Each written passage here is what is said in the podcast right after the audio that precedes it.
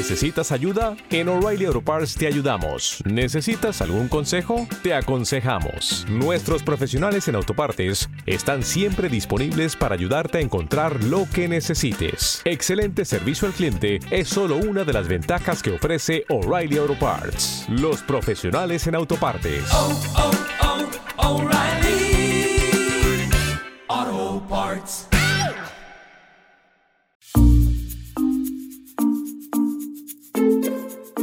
Hola, ¿qué tal? Soy Felipe Galán y esto es Se habla español. Bienvenida, bienvenido al episodio 195.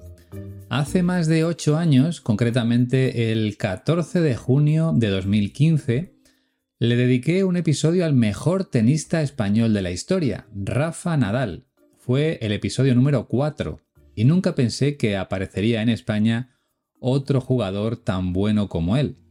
Pues bien, con apenas 20 años, nuestro protagonista de hoy ya ha ganado dos de los torneos más importantes en el mundo del tenis. El abierto de Estados Unidos en 2022 y Wimbledon hace un mes. Estoy hablando de Carlos Alcaraz, el número uno del tenis mundial. Hoy seguiremos aprendiendo español escuchando su voz, al igual que él aprende inglés con su profesora que se llama Noelia. Su nombre apareció en los periódicos de mi país justo después de ganar Wimbledon, un torneo que se disputa en Londres, la ciudad en la que vive la profesora de inglés de Carlos Alcaraz. Con ella trabaja para mejorar el idioma, porque en el mundo del tenis los jugadores tienen que hablar en inglés durante las entrevistas.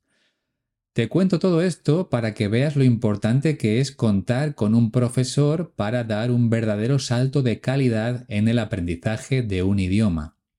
Si una persona tan famosa como Carlos Alcaraz aprende de esa forma, significa que el método funciona.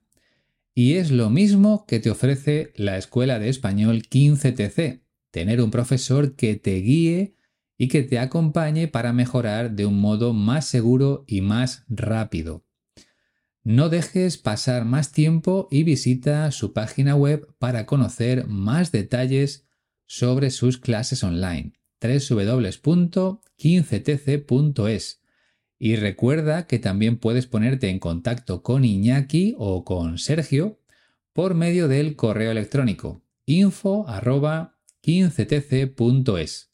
Ellos te van a ayudar en todo lo que necesites para que aproveches al máximo tus clases.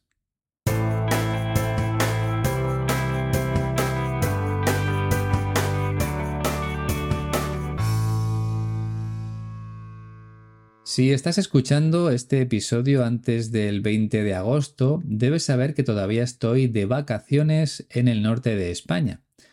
Como quería acompañarte durante todo el verano, lo dejé grabado antes de marcharme de Madrid junto a mi familia. Por eso no puedo decir el nombre de los nuevos suscriptores, si es que hay alguno nuevo, claro. Pero intentaré ponerlo todo al día en el próximo episodio normal del podcast, ya que para entonces estaré de vuelta en Madrid. De momento estoy descansando en un lugar muy bonito donde la temperatura es mucho más suave que en el centro, en el este o en el sur del país. Estoy en la provincia de Lugo, en Galicia, donde no solemos pasar de 25 grados en verano. Para mí es perfecto porque no me gusta mucho el calor. Cuando vuelva de las vacaciones intentaré grabar un episodio para contarles a los suscriptores de Patreon todo lo que he hecho. Así tendrán algunas ideas por si les apetece visitar esta parte de España cuando vengan a mi país. Y hablando de suscriptores, aprovecho para darles las gracias a todos por su apoyo durante esta última temporada. Y ojalá se unan más personas a la familia de Se habla español en Patreon yo seguiré trabajando para crear contenidos interesantes.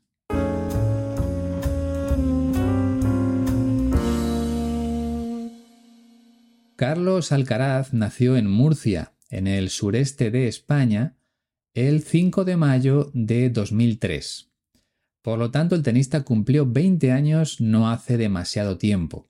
Su padre era el director de una escuela de tenis, de modo que el pequeño Carlos empezó a jugar siendo un niño. Suele ser lo normal en esos casos. Si tu padre es entrenador de baloncesto, juegas al baloncesto. Si tu padre es entrenador de fútbol, juegas al fútbol. Pero Carlos Alcaraz no duró demasiado en la escuela de tenis de su padre, porque era tan bueno que a los 14 años se marchó a otra escuela dirigida por un antiguo tenista, Juan Carlos Ferrero. Y es que Ferrero llegó a ser número uno del mundo en 2003 durante ocho semanas, y su escuela o academia de tenis tenía bastante fama. Además, no estaba demasiado lejos de Murcia. Como te decía, cuando llegó a la escuela de Juan Carlos Ferrero, Carlos Alcaraz tenía 14 años. Pues bien, dos años después, con 16, ya ganó su primer partido en el circuito de tenis profesional ante un jugador también español que le doblaba en edad. Alcaraz tenía 16 y su rival 32. Dos años más tarde, cuando ya había cumplido los 18, el tenista murciano conquistó su primer torneo en el circuito profesional, conocido como ATP. Lo consiguió en Croacia. A partir de ese momento, su progresión o su evolución como jugador le hizo ganar otros torneos, hasta que en agosto de 2022 logró su primer título grande, el Abierto de Estados Unidos, y esa victoria, esa victoria final, convirtió a Carlos Alcaraz en el tenista más joven de la historia en conseguir el número uno del ranking ATP. Tenía 19 años, 4 meses y 7 días. Eso fue el año pasado, pero es que hace muy poco, en el mes de julio, Alcaraz ganó su segundo torneo grande al imponerse en Wimbledon al serbio Novak Djokovic. Por eso, en España todo el mundo piensa que va a ser el sucesor, el sucesor de Rafa Nadal, porque parece que puede lograr tantos éxitos como él, aunque todavía tiene que trabajar mucho para llegar hasta ahí. En definitiva, Carlos Alcaraz se ha convertido en uno de los deportistas más famosos de mi país. No en vano es el mejor tenista del mundo en estos momentos. Y la entrevista que vamos a escuchar pertenece a un podcast que se llama Cambio de Sentido, presentado por Juan del Val. Y vas a escuchar dos voces, la de Alcaraz y la del presentador, que es la persona que le hace las preguntas. La parte que he seleccionado para ti empieza precisamente con una pregunta. Presta mucha atención. ¿Lees y, escuchas, Carlos, eh, todo lo que se dice de ti, muchas cosas, o, intentas mantenerte un poco al margen? Bueno, eh, soy un chico, voy a confesar, soy un chico que utiliza mucho el teléfono. Eso no, lo voy a negar. como todos los chicos. y, y, obviamente es imposible no leer noticias, no ver vídeos, no ver cosas, ¿no? Pero pero sí que es verdad que, intento no prestarle mucha atención. Para ser eh, el mejor, realmente te tienes que creer el mejor. Sí, sí, sí. Tiene, la confianza en uno mismo es lo más importante. El creer en que puedes, en creer que lo vas a lograr, eh, es lo más importante. Al final, toda la gente que te rodea puede creer en ti, pero si tú no crees en ti mismo, apaga y vámonos. Hablando de la gente que te rodea, te he escuchado en algún momento decir que tienes miedo a defraudar. Ya no te hablo de resultados, ya te hablo de, muchas cosas, de no ponerle actitud, de no ponerle entrega, de que la, ¿sabes? Eh, yo creo que, hay mucha hay mucha gente que bueno, que tiene sus vidas, tiene su familia y, muchas veces la deja de lado para estar conmigo, día a día para trabajar conmigo y, no darle lo que ellos me piden, eso es, eh, ese es mi miedo, lo cual yo cada día lo hago con, con ilusión y, por lo menos eh, es el miedo que, que tengo. ¿Qué tal? ¿Lo has entendido? El vocabulario no es muy difícil, ¿verdad? Y tanto Carlos Alcaraz como Juan del Val utilizan un español bastante neutro. Al tenista se le nota el acento murciano en algunas palabras, pero es algo complicado de percibir si no eres español. De cualquier forma, el acento murciano de verdad es incluso difícil de entender para nosotros. Y Carlos Alcaraz está muy lejos de eso. Su español resulta bastante sencillo y el del presentador mucho más. Así que sin perder más tiempo vamos con el primer fragmento, donde tenemos la primera pregunta al número uno del tenis mundial. ¿Lees y, escuchas, Carlos, eh, todo lo que se dice de ti, muchas cosas, o, o intentas mantenerte un poco al margen? ¿Lees y escuchas, Carlos, todo lo que se dice de ti, muchas cosas, o intentas mantenerte un poco al margen? La pregunta es clara. El presentador quiere saber si Carlos Alcaraz presta atención a las cosas que se escriben o que se dicen sobre él. O si ocurre todo lo contrario, que se mantiene al margen. Esta expresión se utiliza mucho en España. En este contexto, mantenerse al margen significa mantenerse o permanecer alejado, mantenerse lejos. O sea, no prestarle atención a lo que se dice o se escribe de él. Eso es mantenerse al margen.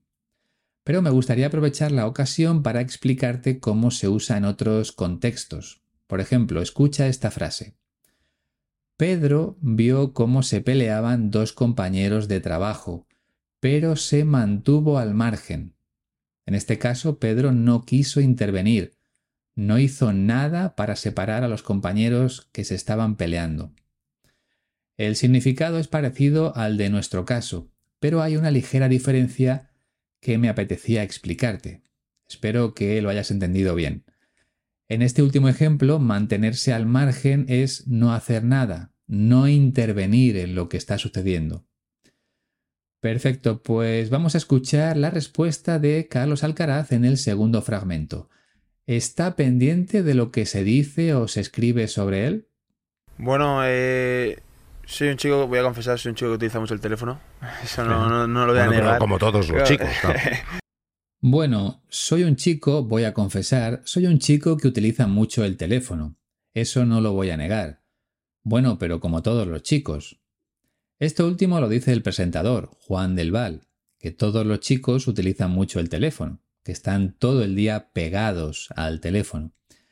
Y yo añadiría que no solo le sucede a los más jóvenes, los adultos también usan mucho el teléfono móvil. En el metro casi todo el mundo va mirando el móvil. Y yo también lo uso mucho, esa es la verdad. Cuando me levanto, una de las primeras cosas que hago es escuchar la radio a través del móvil. Y también lo utilizo bastante para escuchar podcasts en inglés y en francés. Me ayuda mucho en mi aprendizaje. Así que no siempre es malo usar el móvil, depende de cómo o de para qué se utilice. Pero bueno, volvemos a nuestro protagonista. Carlos Alcaraz reconoce o confiesa que utiliza mucho el teléfono. Y se define a sí mismo como un chico, que es una palabra muy usada en España para referirnos a un adolescente o a un joven. Recuerda que apenas tiene 20 años, así que podemos utilizar la palabra chico cuando hablamos de él. Y en el tercer fragmento vamos a comprobar por qué dice que usa mucho el teléfono. Y, obviamente es imposible no leer noticias, no ver vídeos, no ver cosas, ¿no? Pero, pero sí que es verdad que, que intento no prestarle mucha atención. Y obviamente es imposible no leer noticias, no ver vídeos, no ver cosas, ¿no? Pero, pero sí que es verdad que intento no prestarle mucha atención. Aquí tenemos una expresión que suelo repetir mucho, suelo repetir a menudo. A veces te digo, presta mucha atención. Con la palabra atención solemos usar el verbo prestar. Presta mucha atención. También podemos utilizar el verbo poner, pon mucha atención, pero suena más natural, presta mucha atención. Carlos Alcaraz intenta no prestarle mucha atención a lo que se escribe o se dice sobre él. En otras palabras, intenta no darle importancia, pero sí tiene contacto con esos contenidos. Como él mismo reconoce, cuando utilizas el móvil, lo normal es que te encuentres alguna noticia, algún comentario o algún vídeo sobre él sobre todo si usas las redes sociales. Como te decía antes, el tenista murciano se ha convertido en una celebridad aquí en España y todo el mundo habla de él. Por lo tanto, es normal eh, que se encuentre contenidos de ese tipo en Internet. Carlos Alcaraz ve o escucha algunos, pero trata de mantenerse al margen. Vamos con la siguiente pregunta de Juan del Val. La encontramos en el cuarto fragmento. Para ser eh, el mejor realmente te tienes que creer el mejor. Para ser el mejor realmente te tienes que creer el mejor. Creerse el mejor es pensar que todos los demás son inferiores a ti o que puedes ganar a cualquier otro jugador de tenis. Aquí no estamos hablando de ser arrogantes, engreídos o insolentes.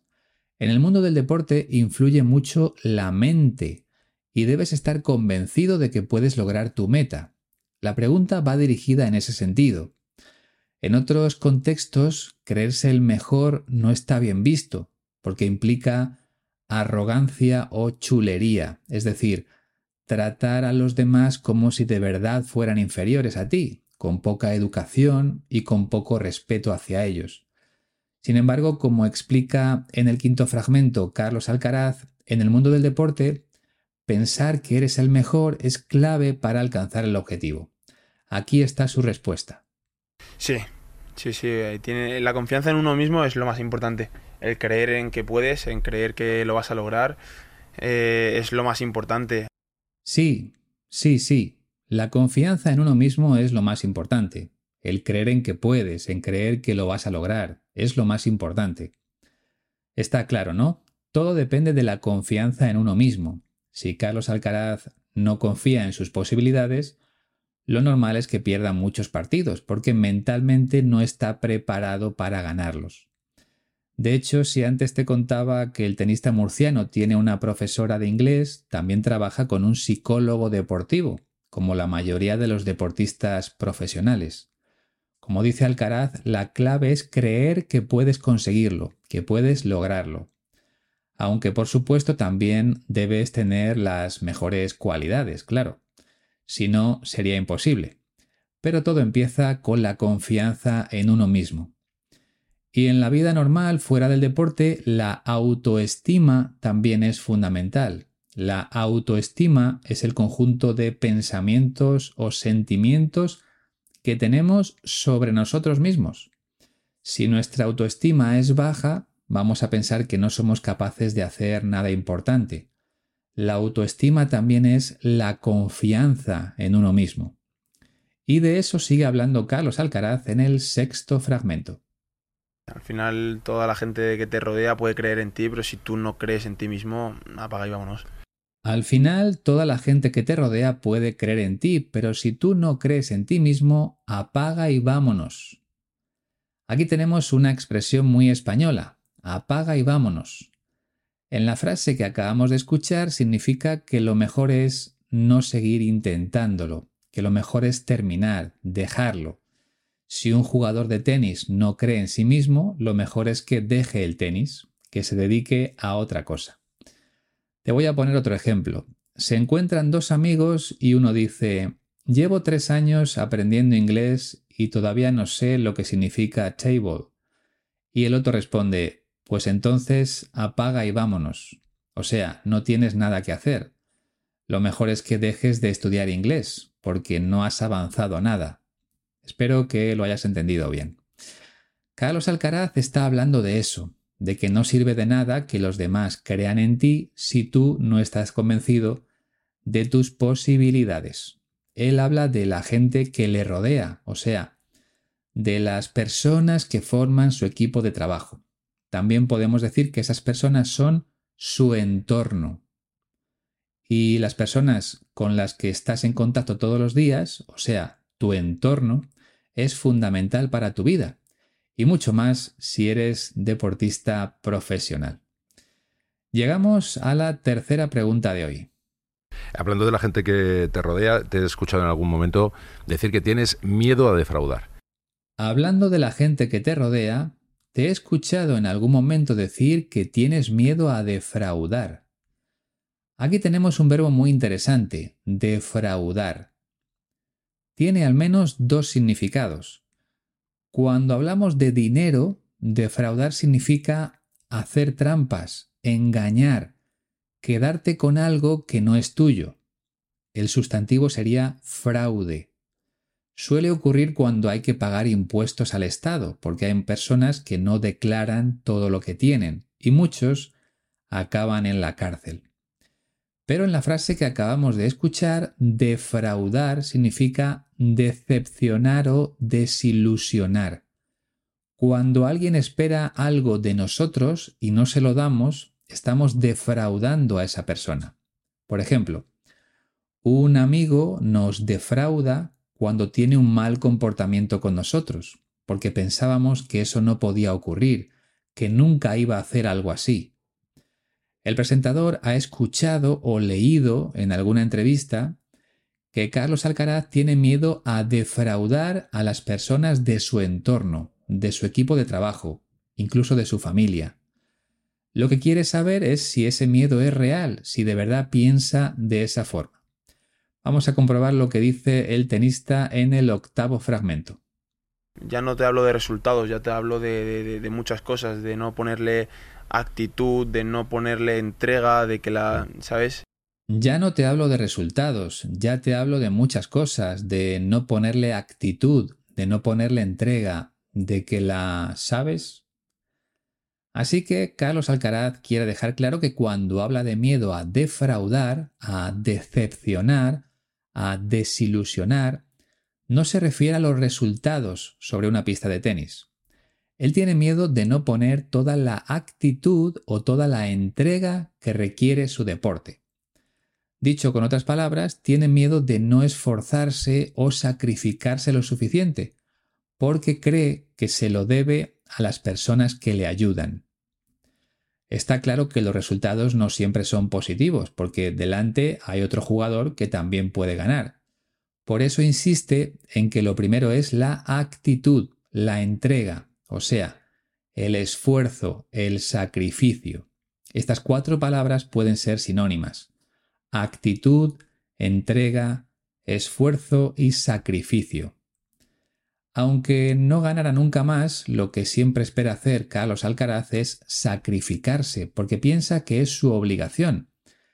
Porque si las personas que le rodean lo dan todo por él, su respuesta debe ser esa, la actitud, la entrega, el esfuerzo. Y sigue ampliando su explicación en el noveno fragmento. Eh, yo creo que, hay, mucha, hay mucha gente que, bueno, que tiene sus vidas, tiene su familia y, muchas veces la deja de lado para estar conmigo, día a día, para trabajar conmigo. Yo creo que hay mucha gente que, bueno, que tiene sus vidas, tiene su familia y muchas veces la deja de lado para estar conmigo día a día, o sea, para trabajar conmigo. Es lo que te decía antes, cada una de las personas que trabajan con él y que incluso viajan con él a todos los torneos, tienen su propia familia, tienen sus propias vidas, y sin embargo abandonan esas vidas para estar al lado de Carlos Alcaraz. A lo largo del año pasan más días con él que con sus familias, porque el mundo del tenis implica hacer muchos viajes, los tenistas y sus equipos de trabajo pasan mucho tiempo fuera de casa. Por eso está tan preocupado por no decepcionar a la gente que le acompaña, porque no sería justo que ellos abandonaran a sus familias y luego él no se esforzara lo suficiente. Eso es lo que trata de explicar en el décimo y último fragmento. Y, y no darle lo que ellos me piden, eso es, eh, ese es mi miedo, lo cual yo cada día lo hago con, ilusión y, por lo menos eh, es el miedo que, que tengo. Y no darles lo que ellos me piden, ese es mi miedo, lo cual yo cada día lo hago con ilusión y por lo menos es el miedo que tengo. En esta frase utiliza dos veces la palabra miedo, miedo a no estar a la altura de lo que esperan los demás de él, Carlos Alcaraz quiere esforzarse tanto como las personas que le rodean, como su equipo de trabajo, en el que hay entrenadores, médicos, fisioterapeutas, psicólogos, imagino que algún dietista. Toda esa gente trabaja para él o para que él esté bien. Y Carlos Alcaraz desea recompensarlos con su esfuerzo. Según dice, de momento lo hace así, poniendo la máxima ilusión posible en su día a día. Pero la carrera de un tenista es larga, sobre todo cuando empiezan tan jóvenes como él, y Carlos Alcaraz tiene miedo de no ser capaz de mantener ese nivel, ese mismo nivel de sacrificio durante los próximos años. Perfecto, pues eh, ya hemos terminado de analizar sus palabras, de modo que nos falta escucharlo todo junto una última vez. Si estás haciendo algo, déjalo por un momento y concéntrate en la entrevista. Aquí va. ¿Lees y, escuchas, Carlos, eh, todo lo que se dice de ti, muchas cosas, o, intentas mantenerte un poco al margen?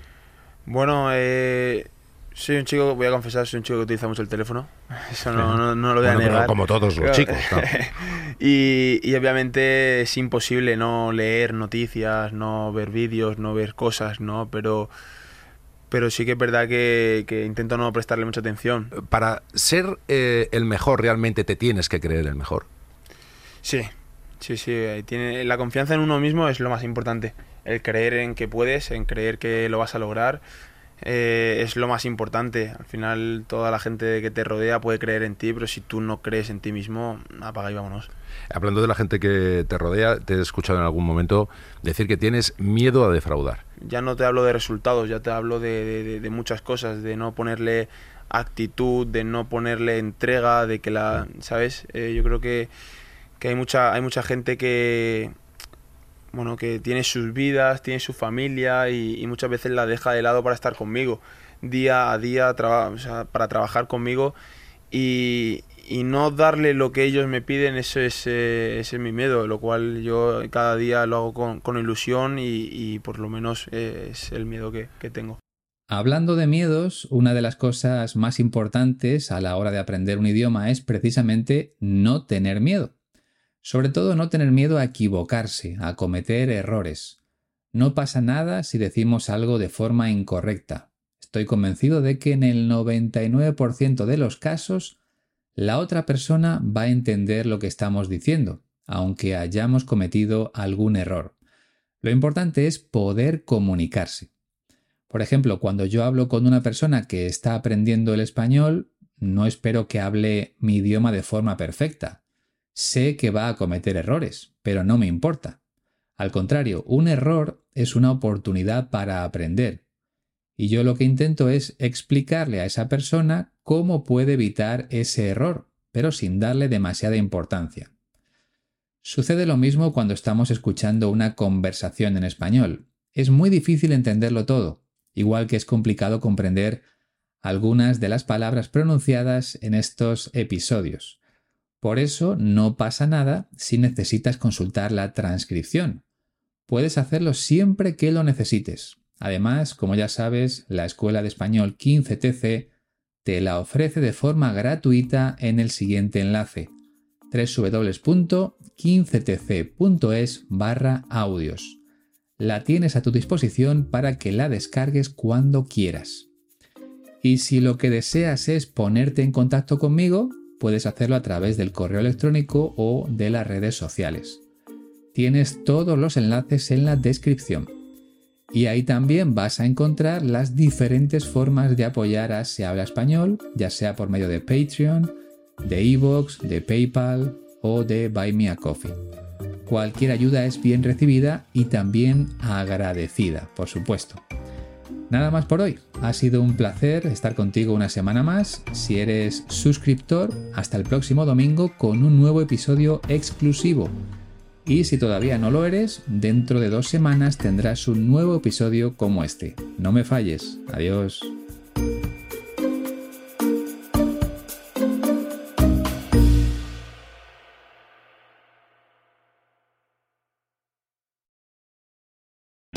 O'Reilly Auto Parts puede ayudarte a encontrar un taller mecánico cerca de ti. Para más información, llama a tu tienda O'Reilly Auto Parts o visita oreillyauto.com. Oh, oh, oh.